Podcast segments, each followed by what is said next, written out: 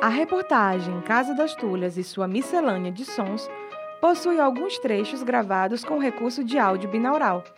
Para garantir sua experiência imersiva, verifique se o seu fone de ouvido está funcionando no lado direito e esquerdo. Vamos começar?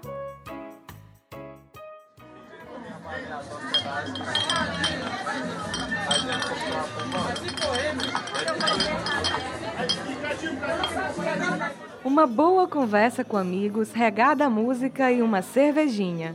Parece uma boa ideia? Na Casa das Tulhas, todos os dias, as pessoas se encontram e brindam suas amizades e amores.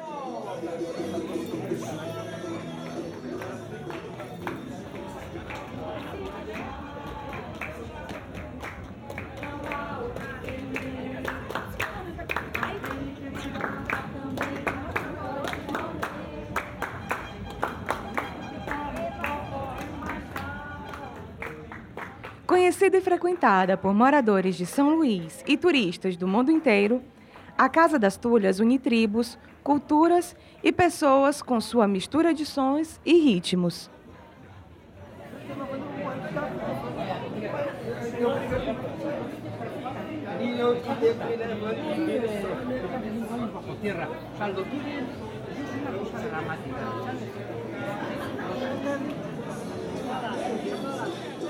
Aqui, reggae, brega, samba, tambor de crioula e outros ritmos se misturam em meio às conversas dos bares e comércio, criando um clima de encontro e aconchego.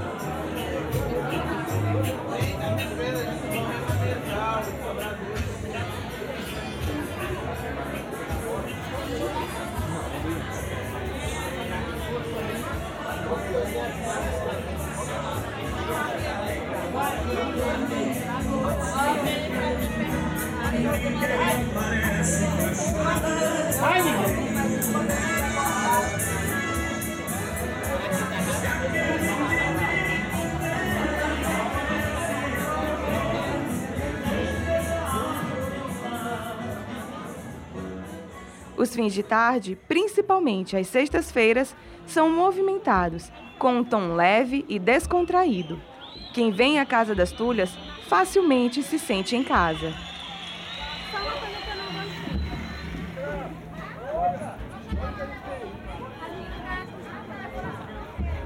Nego do Botafogo, que trabalha na Casa das Tulhas há 29 anos, fala como é fazer parte da história de um dos lugares mais antigos da cidade. Olha, a gente. Eu vim para cá em 90, entendeu? Meu pai já trabalhava aqui. Aí em 2000 meu pai faleceu, aí eu assumi a barraca, entendeu?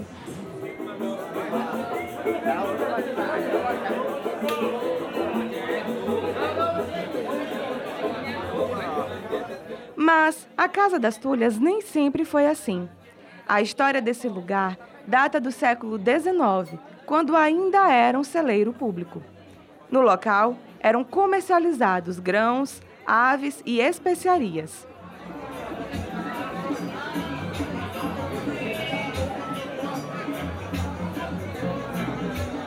Localizada na Praia Grande, primeiro bairro da cidade, a Casa das Tulhas surgiu da necessidade de organizar o comércio da região, já que o porto da Praia Grande era o principal acesso de entrada e saída de São Luís.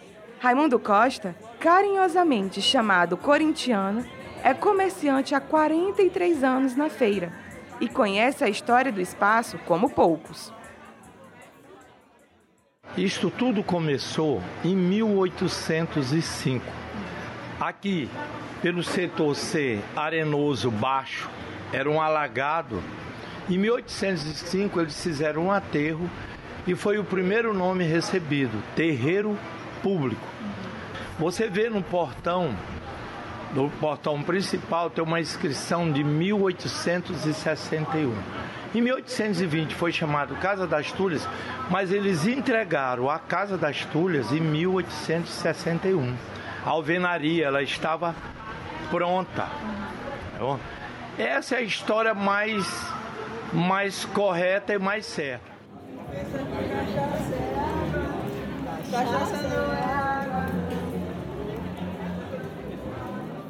A feira possui a forma de um quadrado e logo na entrada já sentimos as sonoridades. Aqui é um lugar que se compra farinha, castanha, cachaça da terra e camarão, mas é também o espaço do vendedor, do encontro de amigos e do jogo de dominó.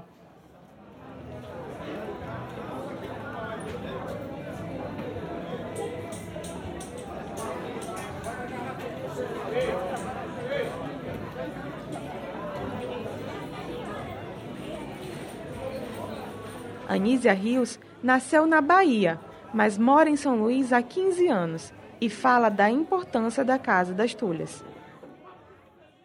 Eles deram uma melhorada muito boa, né? De uns anos para cá, é, eles melhoraram bastante. Então, além de ser um ponto turístico para o turista em si, para o próprio maranhense é um espaço de comércio, né? Do dia a dia. É importante salientar que não é só um espaço que é nas férias, nos períodos juninos, onde a cidade fica tomada de turista, mas para o dia a dia mesmo, que a gente tem mercadoria aqui que não tem em outros lugares. Eu acho um ambiente tranquilo mesmo sendo uma feira, vamos supor, né, porque é um comércio, ainda assim não é uma coisa agoniada, é fresquinho, né, não é um calorento, a gente fica bem, não é uma coisa que dê agonia, vontade de você sair. Bem pelo contrário, a gente fica naquela de querer explorar.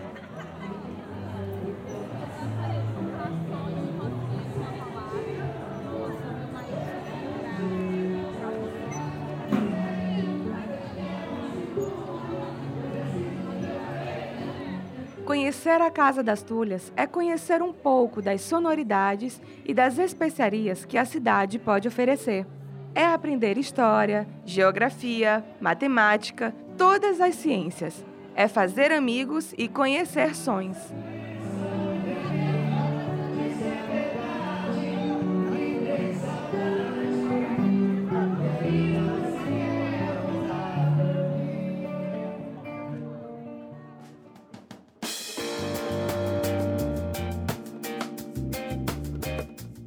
Essa reportagem é um projeto experimental, resultado do trabalho de conclusão de curso da aluna Ana Luísa Lopes da Cruz, graduanda de Comunicação Social, curso de jornalismo, da Universidade Federal do Maranhão.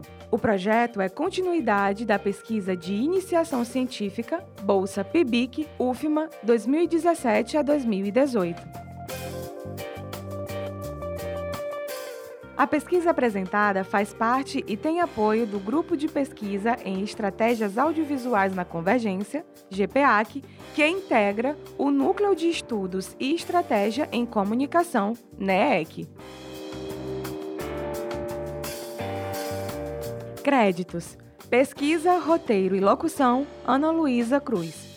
Captação sonora, Ana Luísa e Cylon Souza. Sonoplastia e edição, Cylon Souza. Direção: Ana Luísa. Orientação: Professora Rose Ferreira. Apoio e agradecimentos ao Núcleo de Estudos e Estratégias na Comunicação NEEC, ao Grupo de Pesquisa e Estratégias na Convergência GPAC e ao Laboratório de Rádio do curso de Comunicação da UFMA.